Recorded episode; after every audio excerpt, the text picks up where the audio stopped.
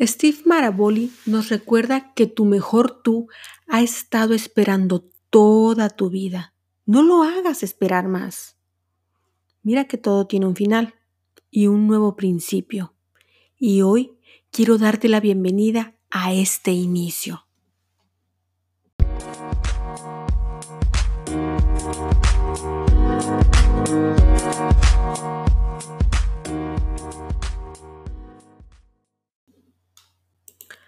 Soy mi héroe, un podcast de inspiración, empoderamiento y acción.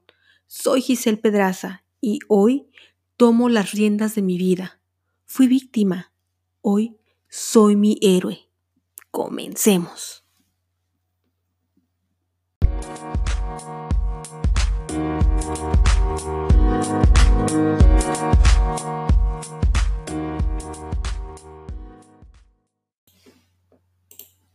Muchas gracias por estar aquí, en esta nueva aventura que comienza hoy.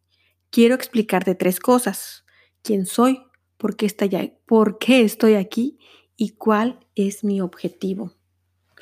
Como ya te mencioné, yo soy Giselle Pedraza y soy una mexicana a quien el amor la trajo a los Países Bajos. Como toda relación, al principio era miel, y pues igual, como toda relación, tuvimos altas y bajas, pero la de nosotros fue más bien en, bajada. Durante el tiempo que estuve casada, fui, fui víctima de abuso psicológico. Esto lo puedo ver ahora, pero cuando estaba dentro de la situación, pues no, no me daba cuenta. Dentro digamos, de lo que yo viví, eh, hubo un momento en que yo perdí mi identidad, mm, ya no sabía quién era en el sentido de definición propia. Lo que sí me podía definir es que era como un tipo mueble, un zombie, porque cuando mi esposo en aquel entonces llegaba a la casa, yo tenía o, quería mantener todo en calma, que los niños no lloraran, que no gritaran, que no pelearan, que la comida estuviera caliente cuando llegara a la mesa, que todo estuviera ordenado para que el hombre no se alterara, no se enojara, no explotara, porque cuando explotaba rompía cosas rompía televisiones, computadoras, puertas, en fin, fue un martirio. Pero eso, gracias a Dios, ya pasó. Y hoy, hoy quiero que sepas que pude salir adelante y sigo saliendo adelante cada día. Soy mi héroe es una afirmación de poder que me llena de energía, para construir la vida que merezco yo y mis hijos. He alcanzado una paz interior que la necesitaba demasiado. Y estoy creciendo. Estoy reconstruyendo mi vida hacia un nuevo destino.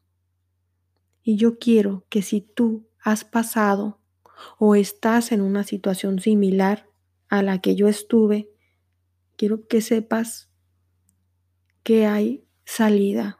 Cuando uno está dentro del túnel y no ves la luz al final del camino, pues te sientes vulnerable. Pero créeme, a veces aún con miedo hay que seguir adelante. Yo no sé cuál sea tu situación, busca ayuda, busca ayuda, no estás solo.